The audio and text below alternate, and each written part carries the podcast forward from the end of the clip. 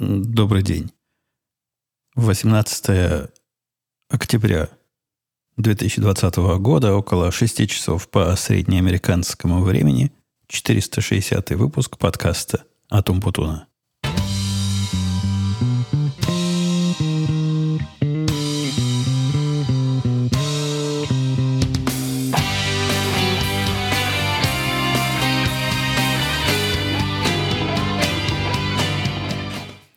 После определенной, но вполне допустимо небольшой задержки, я, я с вами опять, а, а вы со мной.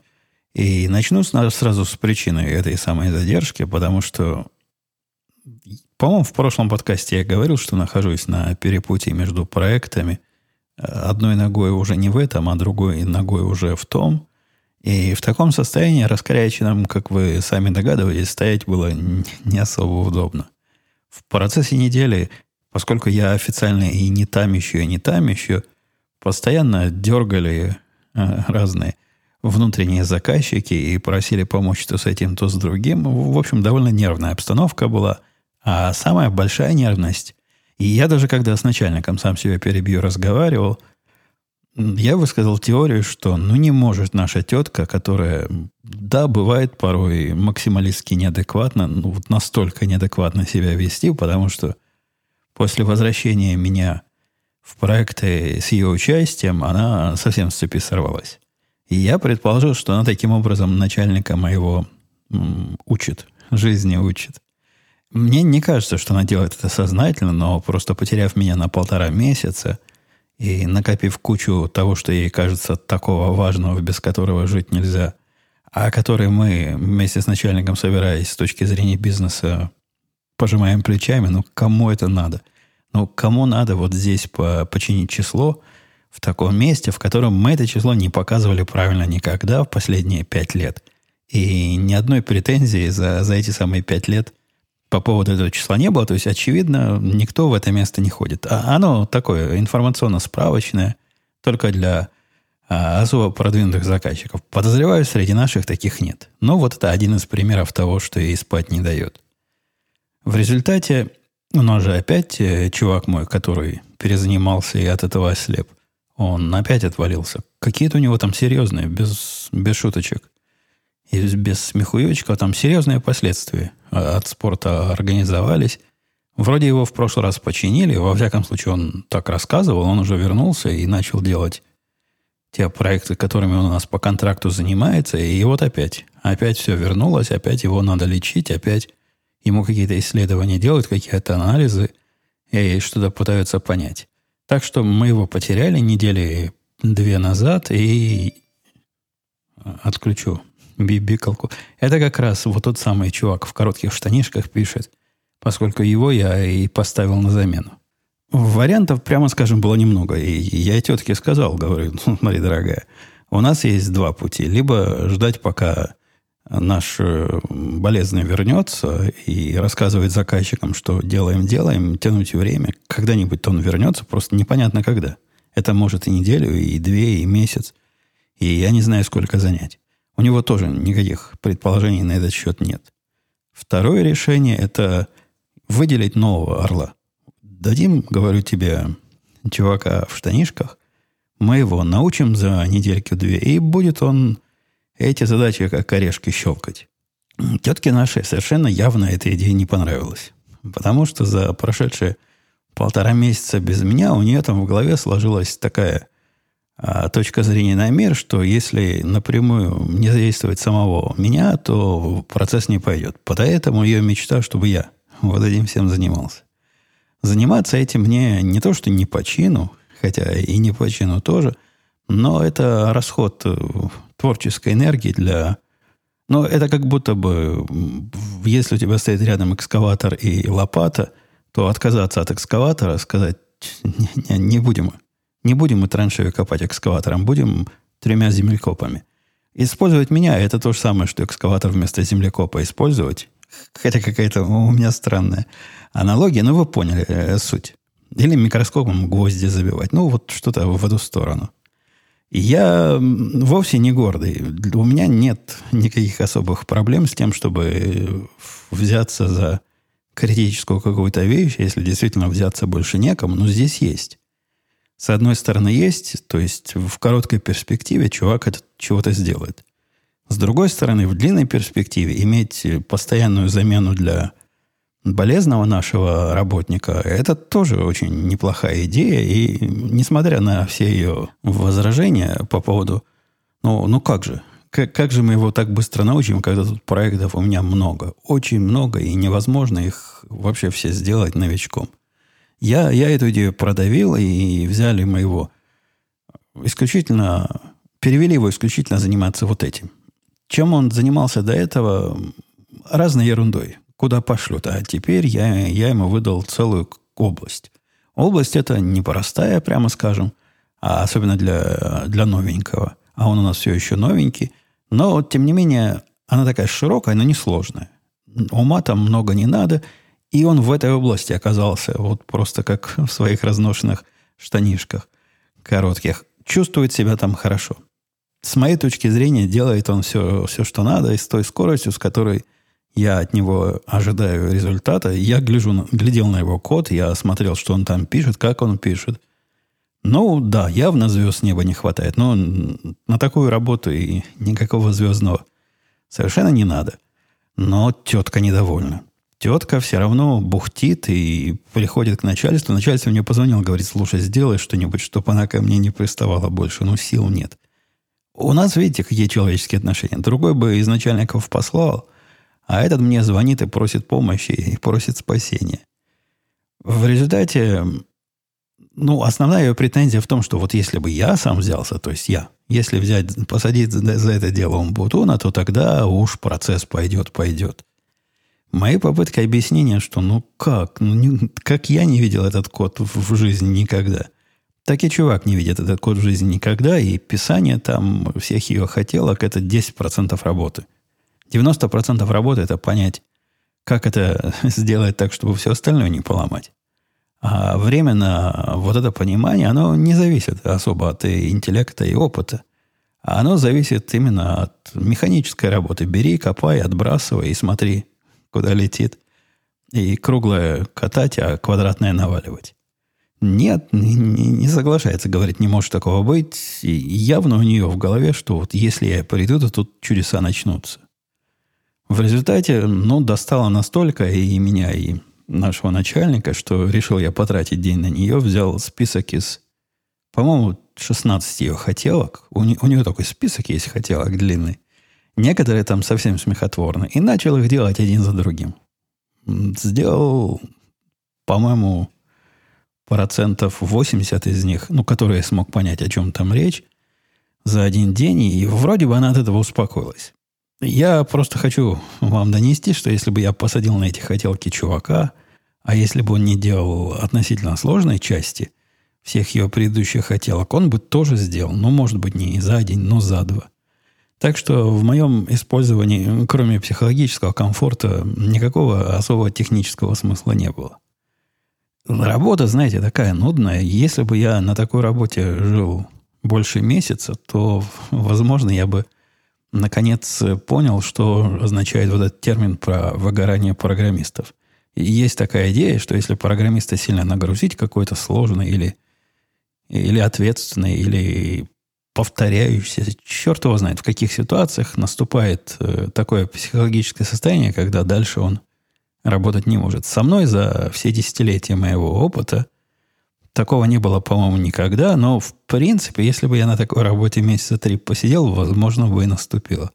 Но, к счастью, поскольку я решаю, кому какую работу делать, и какую работу брать мне, несмотря на теткино давление, э, нет, мы, мы избежим. Избежим глубокого погружения туда и будем делать все-таки из нашего чувака, который в узких и коротких штанишках, того самого незаменимого специалиста, который будет удовлетворять больше, чем удовлетворяет сейчас.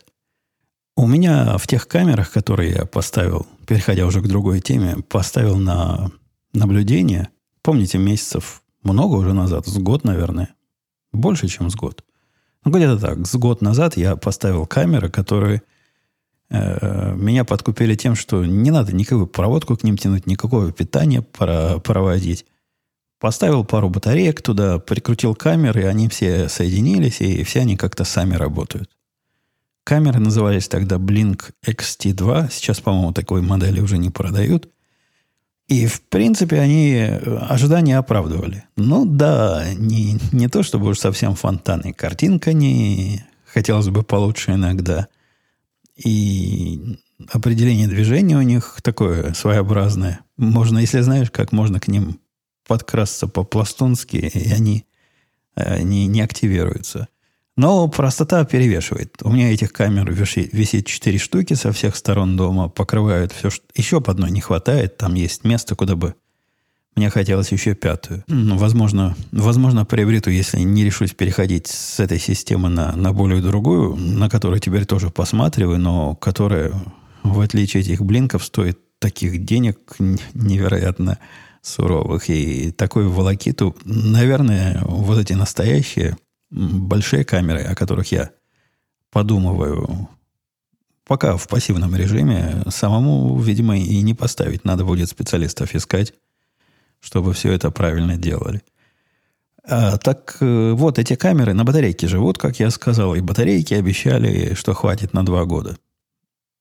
И камера, которая с э, у входа, то есть та, которая чаще всего активируется, ну, когда приходят какие-то сейчас ам- амазоновские доставщики, или когда иду из ресторана, она включается и рассказывает, вот к вам пришел кто-то, показывает картинку, 30 секунд снимает. Ну, видимо, слишком часто ходят ко мне посыльщики. Так что вместо обещанных двух лет она проработала год э, с плюсом. Меньше, совершенно точно меньше двух лет. Наверное, чуть больше, чем один год. И решила я батарейки поменять. Вы думаете, это так просто? Открываешь камеру. А инструкции-то мы не читаем, но с одной стороны. А с другой стороны, где вы найдете инструкцию к этой камере? По размеру батарейки батарейками. Засовываешь, говорит, что-то не смогла, говорит камера. Мало. Маловато будет, батарейка села. Удивился я, как села. Вот я новую из коробки достал, подключил. А оказывается, им надо какие-то особые батарейки. По-моему, литиевые. И другие никак не подходят. И это где-то даже внутри этой камеры написано, если внимательно поискать. Я, я устал эти батарейки литиевые искать. Они не то чтобы в магазине продаются. Вот приходишь просто в Best Buy, наверное, там есть место, где их можно найти. Но это какая-то редкость. У них, видимо, высокая емкость, они, их надолго хватает. Я, в конце концов, на Амазоне купил какой-то совершенно неизвестного мне ноунейма. Но большой, видимо, большой емкости. И этим, этим смог таких камер, камер удовлетворить, но сюрпризом оказалось. Казалось бы, засунь обычные батарейки и будет работать, а нет. В далекие-в далекие годы, когда я только открывал для себя цифровые камеры, я помню, была у меня такая проблема – была у меня камера аж на целый мегапиксел цифровая. Представляете, в то время, когда о таком никто не слышал. По-моему, это вторая была. Первая была, по-моему, на меньше мегапикселя. Там 640, насколько это качество было прямо ух, огонь. И вот это то ли Fuji, то ли Fujitsu, какая-то такая на Ф. У меня была камера, в которую тоже надо было вставлять вот исключительно литиевые батарейки. Так что какая-то память о том, что такие другие батарейки бывают, у меня с тех лихих 90-х, где где-то в голове а, засела и осталась. Ну и из новостей, о которых умолчать нельзя, потому что новость это про второе основное хобби, я открыл стрелковый сезон. Стрелковый сезон постковидного периода мною официально открыт. Собрался я с двумя своими новыми, как я их называю, устройствами – Э, они новые, но практически, фактически новые, а физически с точки зрения, не физически, легально, с точки зрения регистрации его, легально, они старые. Э, потому что, ну, с, с, для, для стрелка это абсолютно два новых пистолета. Но вот та часть, которая лицензируется, которая записывается в, туда, куда надо записать, и на которую надо форму заполнять и проводить проверку благонадежности у них э, используется от старых агрегатов. Да, такое можно с некоторыми моделями пистолетов. Они как лего собираются.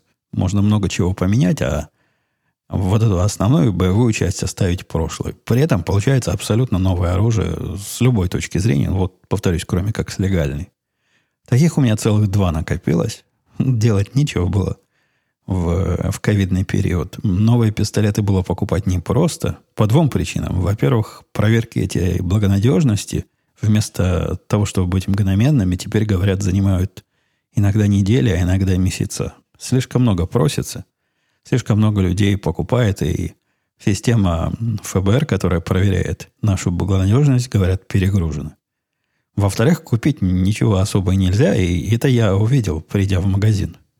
Магазин, который при тире, это удивительная картина. Ну, как я помню в свое время, когда приехал в поисках э, персонального компьютера в город Саратов, там я такое заметил в продуктовых магазинах. Из еды там была только килька, по-моему, в томатном соусе, и все. И не было больше ничего. Ей были заполнены все, все полки. И здесь примерно то же самое. Все полки не заполняют килькой или тем, что в оружейном магазине заменяют кильку, но все практически пустое. Есть некоторые такие отщепенцы, которые, видимо, на которые пользователям, пользователям первого пистолета, то есть покупателям первого пистолета не хватило решимости, ну, там, STI какой-то. Я, я про дорогие модели говорю, которые от 2000 долларов и больше. Вот таких несколько было, но и то меньше, чем обычно.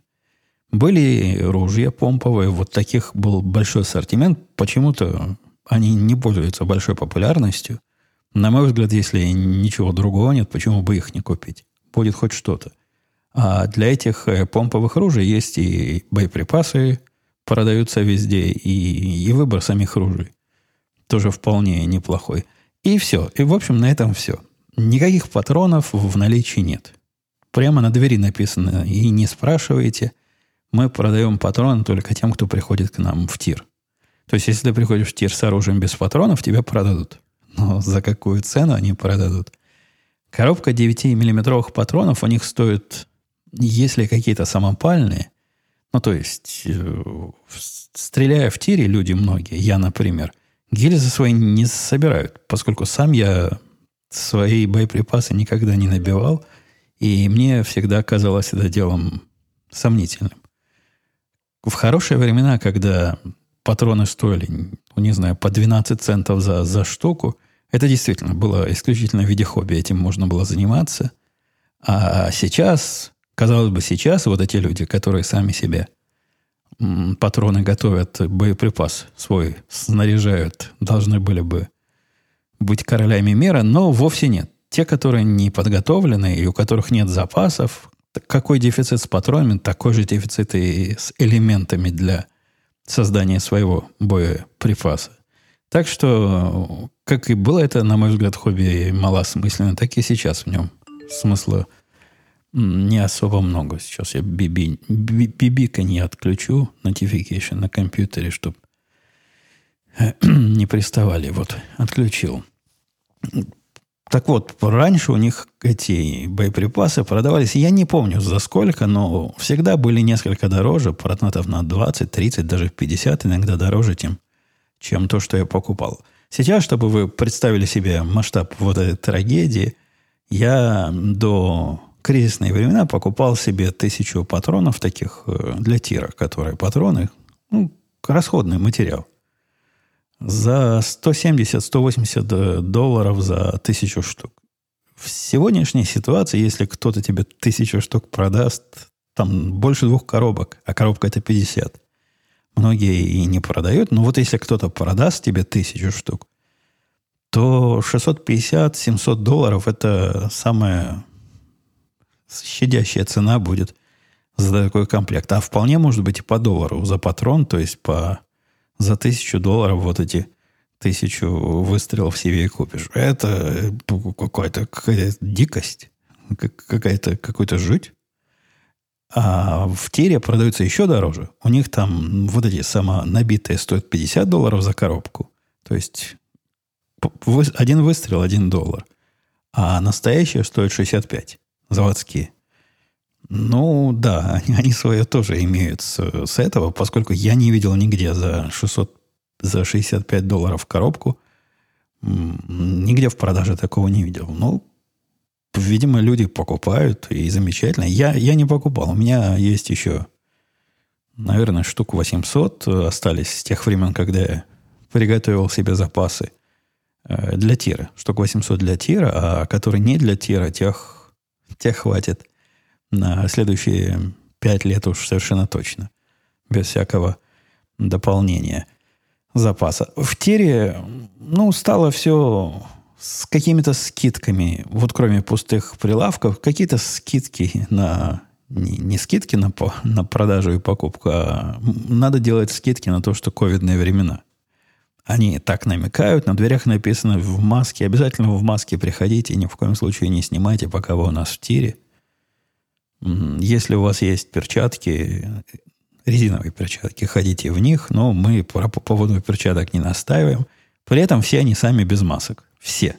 Все продавцы, кроме одной тетки, которая, по-моему, уборщица была, что-то там патроны куда-то выметала. Вот она была в маске. Все остальные, наверное, они уже устали в масках ходить. Либо продавцам можно без масок. я не очень понимаю этой идеи. То есть, если не носить маску, это носить маску это защита окружающих, а не самого себя, по, по слухам, то как-то они своих посетителей не, не защищают, не пытаются.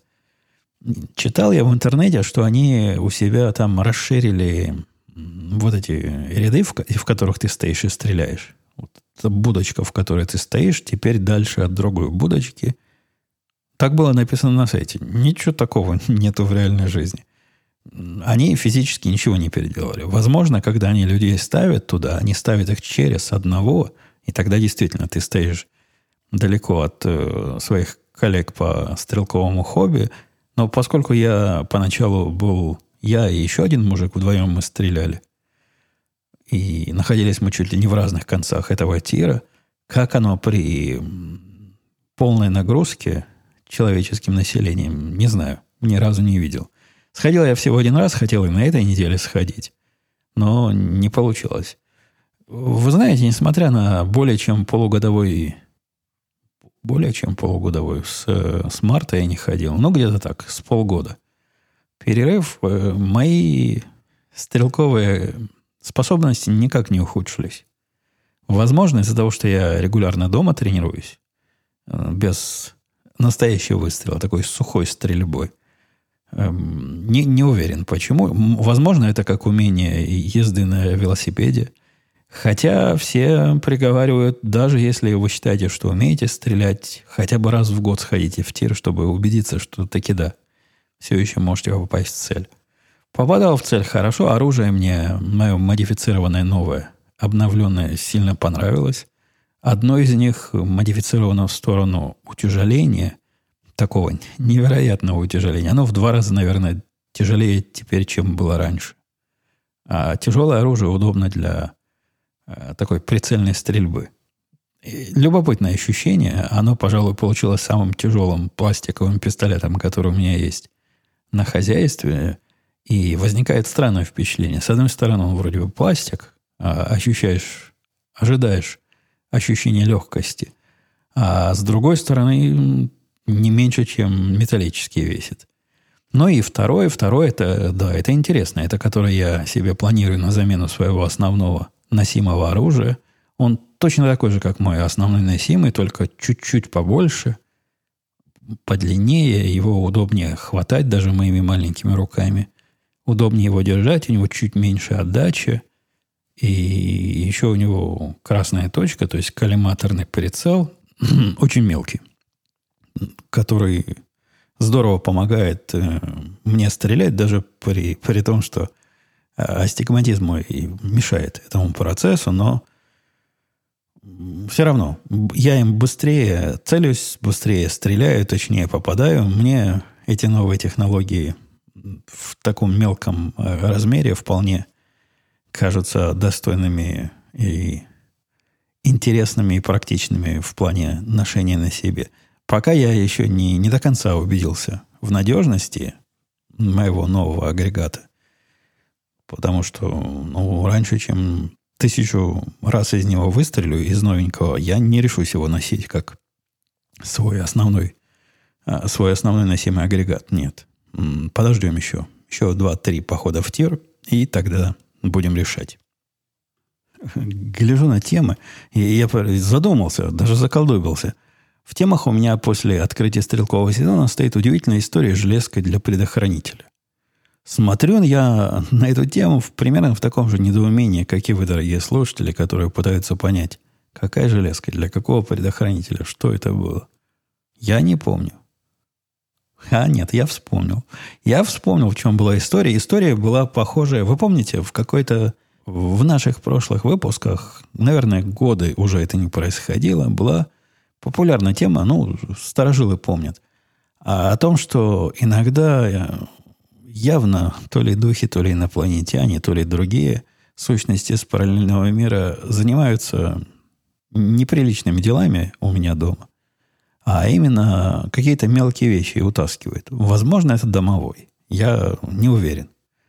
С момента переезда меня в третью на первую людскую студию, то ли от того, что тут места много и все лежит по, правильно по коробочкам, то ли сюда домовой не захаживает, либо инопланетянам в подвал по чину не положено ходить. Но проблема эта потихоньку отпала. Ничего мне не теряется, даже наушники у меня уже больше, чем полгода одни и те же, чего не было никогда с моими наушниками. Короче говоря, проблема инопланетян отпала. Однако тут она вернулась. Вот с этим самым железкой для предохранителя, как сказано в моих темах. Для того, чтобы переделать свой стрелковый агрегат из э, одного, в котором нет ручной сейфти, то есть ручного предохранителя, в тот, в котором есть ручной предохранитель. А мне это надо по разным причинам, но в основном из-за того, что иногда я оружие ношу не, не как положено в кобуре за поясом, под штанами, иногда в такой карманной кобуре. А когда в такой носишь, то шанс правильно его достать и случайно не тронуть э, спусковой крючок, он не такой не в пользу того, кто достает, особенно э, в ситуации стресса. Посему на это оружие у меня есть ручной предохранитель, и я не стыжусь. Вовсе не стыжусь этого факта. Так вот, для того, чтобы один в другой переделать, надо купить такую хитрую загнутую железку. Она на самом деле просто железка. Э, с одной стороны, с другой стороны, в этой железке есть такое отверстие. Туда надо пружинку вставить и маленький железный штыречек ну, крохотный, там несколько миллиметров штречики и такая же мелкая пружинка. Такой набор для перевода пистолета из одного состояния в другое, он теоретически продается и сам по себе я никогда не видел. Обычно его продают с, с чем-то другим в ассортименте. И я такой заказал. Заказал себе такой, в очередь стал. Не то, что заказал, там очередь стоит, его заказать невозможно месяцы надо ждать, пока до тебя дойдет. Сначала долго ловил на сайте, где их продают, потом в конце концов они меня поставили. Когда завезут, мы вам отправим, и стал я терпеливо ждать. Совершенно случайно залезший, залез, заль, залез, залезши, о, смог слово выговорить, в карманчик э, боковой своего оружейного сейфа я, среди прочего мусора, который в пакетиках, и я не выбрасываю ничего такого, что приходят э, по делам оружейным, которые мне сейчас не надо, но вдруг потом понадобится. Разные железочки, разные болтики, гаечки, разные куски прицелов э, использованных, которые я поменял. Все там аккуратненько в кучу сложено в этом карманчике. Так вот, из этого карманчика совсем по другой причине я, полазивший там, с удивлением обнаружил вот эту самую железку вожделенную, который я ожидаю в лучшем случае к декабрю. Ну, если, если уж совсем повезет. И если карты лягут. Если вы спросите, как она попала в мой сейф, кто ее купил и кто ее туда положил, самая, самая реальная теория – это инопланетяне. Возможно, они решили все-таки начинать долги отдавать. Ну, сколько можно было таскать мои наушники. И вот таким образом отдают. И нет, на полном серьезе, я не знаю, как она там оказалась. Есть не нулевая вероятность, что она прилагалась к какой-то другой покупке, но даже в голову не приходит, какой именно.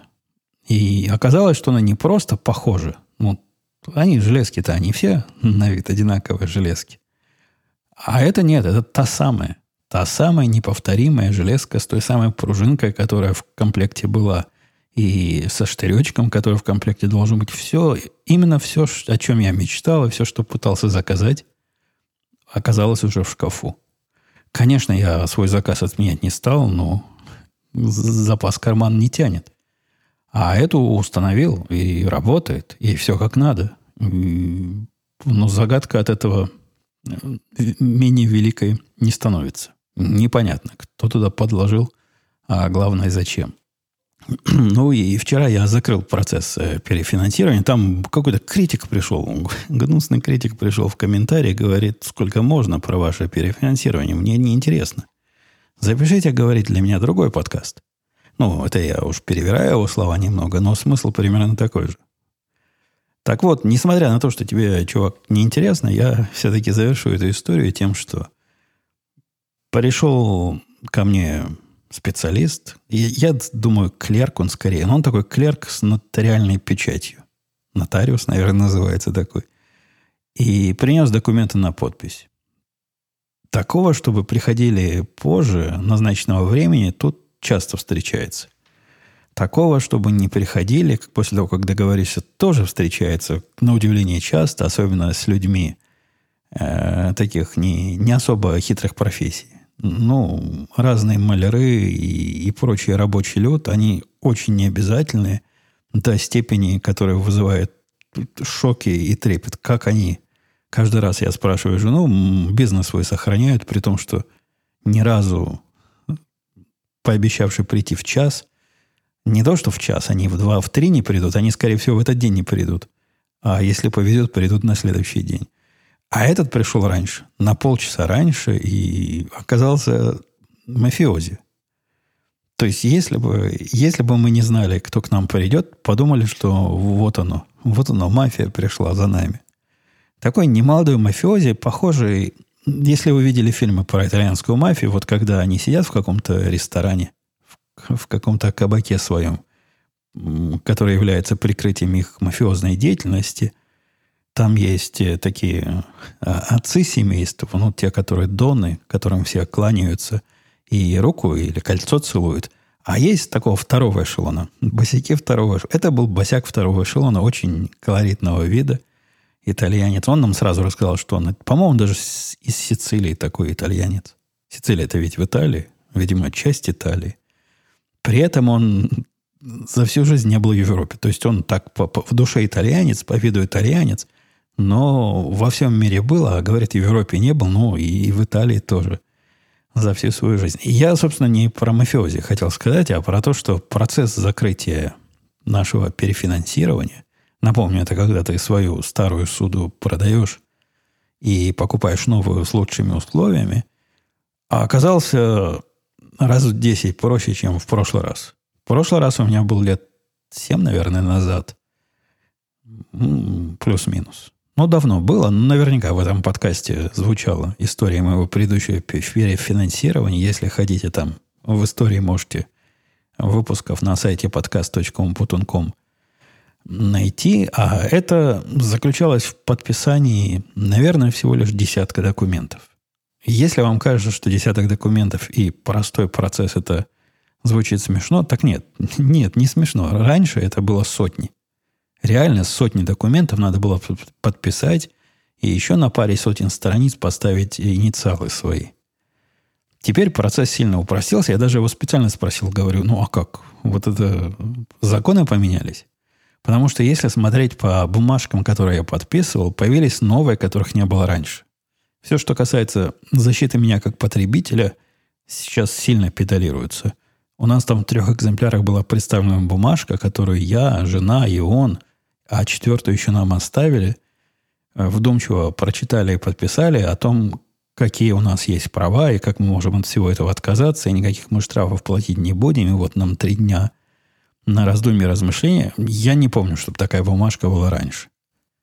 И еще была пара таких бумажек, которые для того, чтобы нас, потребителей, защитить, призваны, а основные, вот те, которые про, про деньги, про перефинансирование, ну, пяток был – ну, самый больший десяток. Он говорит, нет, это не то, чтобы законы уменьшились и бюрократия стала меньше, просто большую часть этих документов теперь можно подписывать электронным образом, и я их за, в процессе подготовки всех своих, вот этих всех шагов, которые я делал за последний месяц, я их уже так или иначе подписал. Посему их не надо второй раз подписывать, а надо только то, чего не хватает, и то, для чего обязательно присутствие... Я не уверен, что он нотариус, но печать у него была как у нотариуса. Присутствие вот этого мафиози. Для чего надо. Минут за 10, наверное, мы все это закончили, и, наверное, могли бы еще быстрее, если бы он со своими мафиозными разговорами нас не доставал, интересовался, откуда мы. Потом долго рассказывал, какая Россия страна хорошая. Он вроде в России был. Он Россию, э, Европу не считает. И как ему понравилось, и как там много... Чего же ему там понравилось? Природа и архитектура ему понравилось. Вот это ему понравилось в России. И со всеми этими рассказками, повторюсь, за 10 минут мы процесс завершили, что совершенно, абсолютно удивительно, э, восхитительно быстрый результат. Давайте посмотрим на вопросы, которых тут много. Я не знаю, все ли мы тронем. На наезд где-то был в прошлых, по-моему, комментариях наезд, что я не на все отвечаю. Как же так? И в виде примера были приведены многочисленные вопросы к тому специальному выпуску, где я рассказывал про политическую ситуацию. Совершенно очевидно, что если выпуск был специальный, то вопросы к специальному выпуску будут освещены, догадайтесь, когда? В следующем специальном выпуске, если он когда-то будет, а не в следующем в, в хронологическом порядке выпуске. Так вот, Евгений писал. Здравствуйте, Евгений. Слушаю вас не так долго, однако уже успел полюбить ваши истории. Рассказ про учеников, ходящих по-английски, настолько близок, что не могу не поделиться парой историй. Там он дальше делится парой историй, но в конце вопрос. Это какая-то особенность современности не находите? Я на этот вопрос не знаю ответа. Евгений, а тем, кто хочет историю Евгения прочитать, добро пожаловать в подкаст.umbutun.com сайт. Я ее к тому упомнил, что после моих рассказов о том, как уходят по-английски, у меня появилась опять новая волна людей, которые пытаются прийти. Не по-английски, а нормально, по-нашему, по-русски прийти. Убеждая меня примерно теми же самыми словами, что предыдущие убежавшие в процессе говорили. Ну, настолько, что чуть ли не под копирку можно прикладывать. Какой, какой я старательный, пишет мне человек, и как мне это важно, и как мне это надо. И я уж точно не уйду. Там были у меня, ну, тоже из, из того, что здесь называется э, обвинение жертвы, доводы от одного из э, комментаторов, что это я сам виноват, разучился э, козлищ от агнц, агнцев отделять. Ну, мышей не ловлю больше и беру кого попало. Возможно. Я не исключаю, что ну, девчонка сама виновата, в коротких юбках, юбке ходила, вот так и получилось. Ну, ну, окей. Скажу я критику. Хотя мне этот довод видится сомнительным. Я не знаю, как я мог бы их еще фильтровать лучше, приемные экзамены им устраивать. Но так суть в том, что они не умеют еще, они хотят научиться. Проверить истинность их намерений детектором лжи нет у меня такой технической возможности, хотя идеи, несомненно, интересные. Не, я бы не стал на вашем месте, дорогой комментатор, меня уж так сильно обвинять. Не исключаю, не исключаю, что это я разучился, но мне кажется более вероятным, особенно глядя на подобный опыт, похожий опыт и от Евгения, который нам тут написал, и от других людей, которые со мной связывались. Нет, это что-то что в мире поменялось. Что-то в мире сдвинулось. И такая теперь необязательная молодежь со всех сторон. Это я по-стариковски э, бурчу. Да-да-да, вот это был GDI Dev. Может быть, вы просто разучились различать болто, болтунов от ответственных, пишет он. Ну, возможно. Возможно, это я. Не знаю. Здравствуйте, Евгений. Спасибо за подкаст. Писал Вите Фо... Вите 4EG. До пандемии, пишет он, вы собирались с коллегами посидеть в неформальной обстановке, выпить пиво, обсудить разные темы. Не скучаете ли по таким посиделкам сейчас? Я не могу сказать, что сплю и вижу как бы обратно с коллегами еще раз посидеть, выпить пиво и поболтать, но не отказался бы. не отказался бы, и мысль о том, что ездить раз в неделю на работу у меня никогда не вызывала особого протеста. Да вообще никакого протеста. Наоборот, казалось идея здравой и полезной. Ну, какой человек в здравом уме откажется от второго выходного в неделю? А теперь нету второго выходного на неделе, это раз. Во-вторых, нету вот этого контакта и социализации. Я не уверен, что мне уж так нужна эта социализация, но многие из моих орлов явно страдают, а необходимо в коллективе поддерживать правильный психологический климат. Э, не, несомненно, было бы лучше, если бы мы начали ездить обратно. Я поговорил с нашим начальником по этому поводу. Он как-то не горит желанием. Не горит желанием возобновлять. У них там в Чикаго сейчас цифры не особо хорошие. И вот это число, которое должно быть меньше одного, ну, по количеству зараженных каждым больным – оно опять выросло до больше, чем один. Чуть-чуть больше, чем один. То есть вирус распространяется вместо того, чтобы э, сужаться. Так что я пока не вижу в ближайшей перспективе возобновления наших поездок и тусовок. Владимир писал, тут длинное, длинное письмо, начинается с того, что в каком-то из новых подкастов вы упоминали, что у вашего мальчика в новом доме есть система умного дома, и что невестке она не очень нравится он, там вывод такой, недостаточно она автоматизированная система, пишет э, Владимир. И вот это все управление через мобильник, и действительно проще включить рубильник, если уж таким образом управляешь. А надо, чтобы оно делало все само. Владимир, я, я ведь как раз из тех, которые за, за то, чтобы оно делало все само. И когда я себе все это покупал и пытался все это вместе соединить, у меня было э, именно это намерение было. Заходишь в помещение, сами лампочки включаются, идешь спать, они сами выключаются, в, в, когда время наступает. И, в принципе, оно так более-менее у меня и сейчас работает. Однако возможности этой автоматизации из коробки, если не особо напрягаться и не, не воспринимать вот эту домашнюю автоматизацию «умный дом» как хобби, четвертое хобби – ну, там все довольно убого, прямо скажем. У меня была проблема с тем, что простая идея, простое требование, чтобы вот эта автоматизация поддерживала состояние. Ну, простой пример. Я лежу у себя на диване в третьей на Первильской студии, и мои датчики запрограммированы, входные так, чтобы зажигался свет, когда кто-то входит в подвал, в студию. Так вот, мне хотелось бы, чтобы если свет уже горит на какой-то определенный, э, какого-то определенного цвета или какой-то определенной яркости, чтобы показания датчика в этом случае игнорировались. Но уже есть тут человек, не надо зажигать, не темно было. Даже вот такие простые сценарии базовыми и стандартными средствами реализовать трудно. Ну и, и разные другие. У меня автоматизация пока такого уровня, что вечером, ночью сам, сам свет выключается, утром к моему приходу все разгорается нужным образом. Когда я подхожу к рабочему столу, включается освещение такого цвета и такой яркости, как мне надо. Когда я отхожу и какое-то время не, не шевелюсь перед рабочим столом, оно тухнет. Поскольку зачем мне бессмысленно свой стол освещать?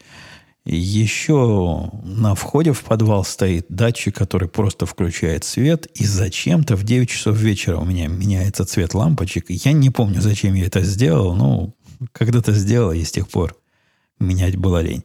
В общем, все это довольно примитивно и довольно убого, и до полной автоматизации еще расти расти.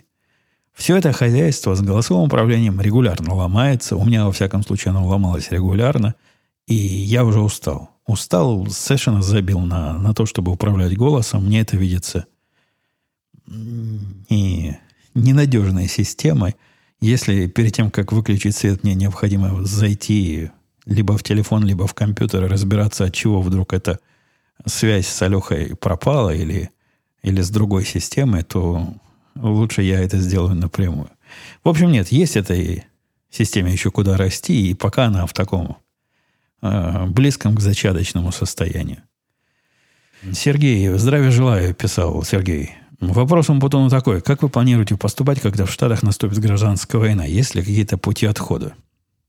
Я не, не ожидаю наступления гражданской войны, Сергей. Я больше думаю в сторону э, гражданских волнений, когда не будет одна половина населения э, уничтожать другую, но будет потихонечку отстреливаться. Такой, такой сценарий я допускаю.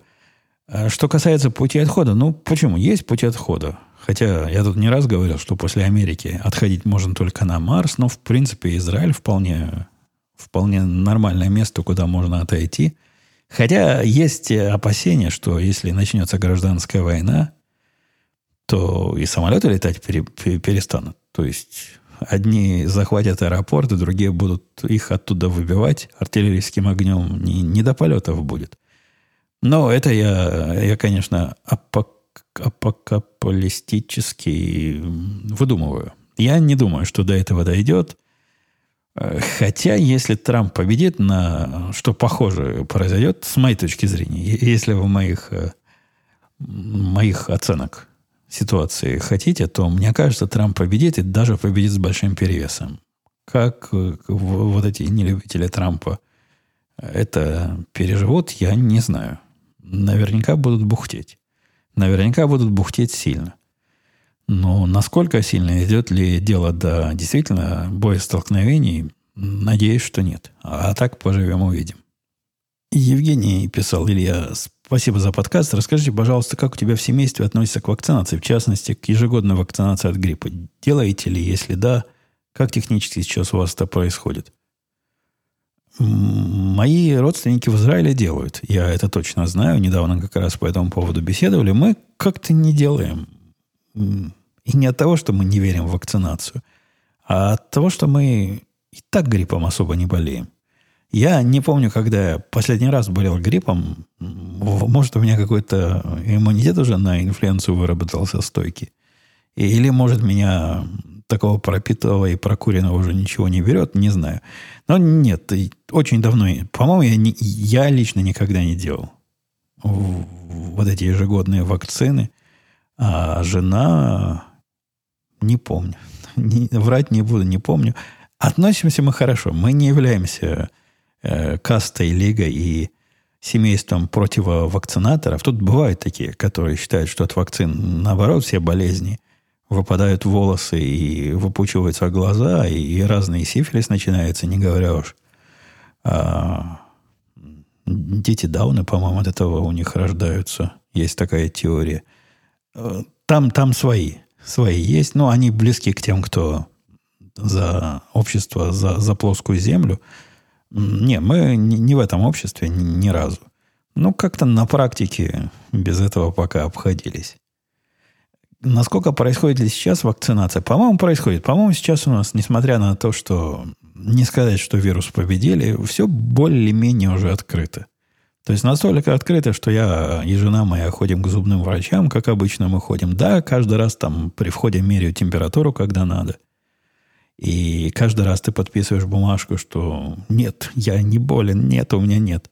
Я никого не знаю, ни с кем не контактировал, кто был болен за последние две недели.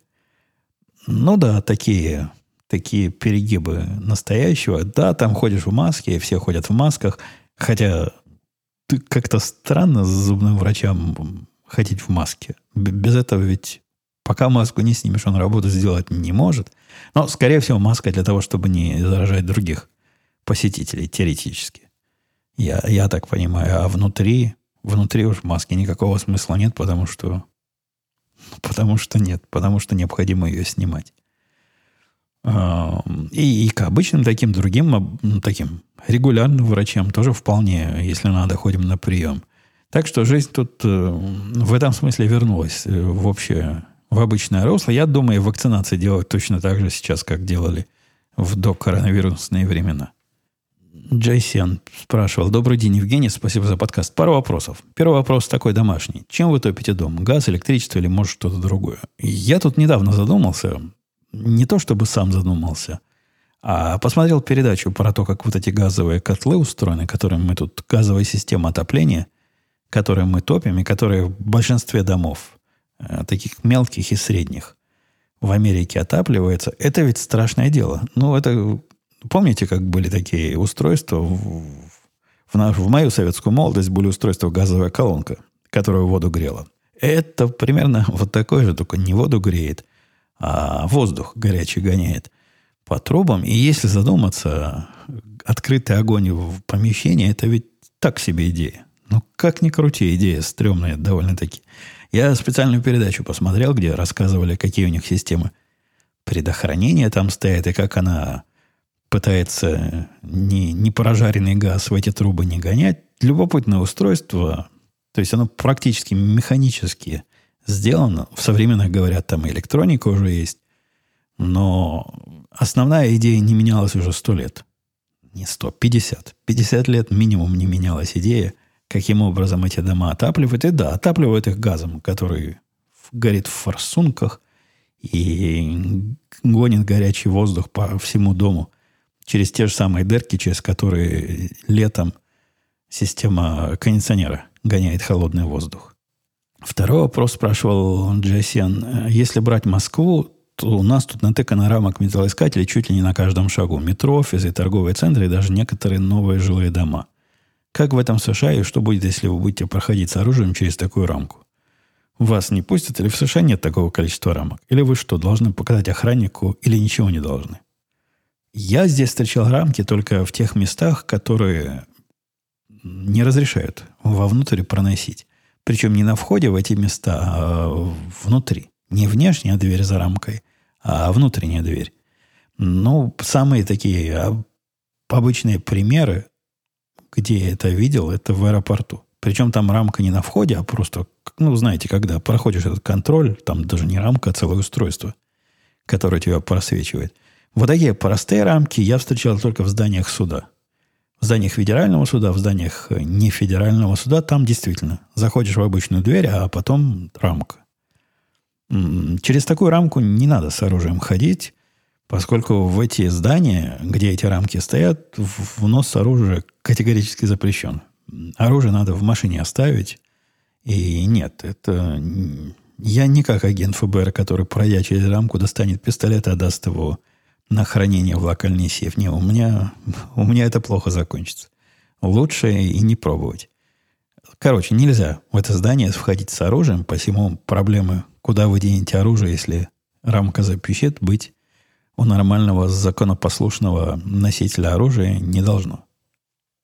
Что касается торговых центров, магазинов и и прочих э, подобных мест, я ни в одном из них не видел каких-то рамок металлоискателя с одной стороны. С другой стороны, магазинов, в которые нельзя ходить с оружием, не так, чтобы много. Бывают такие, но, э, например, Костка. В Костка это большой такой магазин, туда считается, что с оружием ходить нельзя. Там стоит, типа, это не рамка, а устройство околомагнитное, видимо – ну, оно для того, чтобы... Не для того, чтобы оружие вычленять у тех, кто входит, а для того, чтобы понимать, не украл ли кто-то что-то неоплаченное из тех, кто выходит. Ну, а так, в большинство остальных магазинов, ну, им все равно, ну, приходи с оружием. Ты, если ты законный, законный носитель оружия, ну, то ради бога, какое их собачье дело. Только самые упоротые такие есть. Вот типа этого же самого Костка, которые по какой-то причине лезут лезут в мои права на ношение. Но, с другой стороны, их право. Если это частный бизнес, он может сказать, как в, он хочет своих покупателей и гостей обслуживать и предпочитать обслуживать только тех, кто не носит на себя оружие по каким-то своим причинам. Да, я перешагнул 50 минут еще 5 минут назад, но я остановлюсь на этом, хотя вопросы все еще остались. Я их аккуратненько сейчас перенес, перенесу и постараюсь к следующему подкасту осветить. Но это не должно вас останавливать от написания новых. И вообще приходите. Приходите ко мне туда в комментарии и приходите ко мне в чат, который, ссылку на который легко найти на сайте. Люди там, там их немного, но, но, но тусуются. По-моему, 464 всего э, члена нашей партии, посетителей чата, и в каждый момент времени там человек 20-30 живых есть, так что и даже я там встречаюсь. Те, кто меня выискивал и хотел что-то оперативно меня спросить, так что до подкаста не, не доживет, видели, что опыт этот вполне реальный и вполне со мной там можно пообщаться. Все, давайте на этой оптимистической ноте мы с вами будем до следующей недели. Пока услышимся.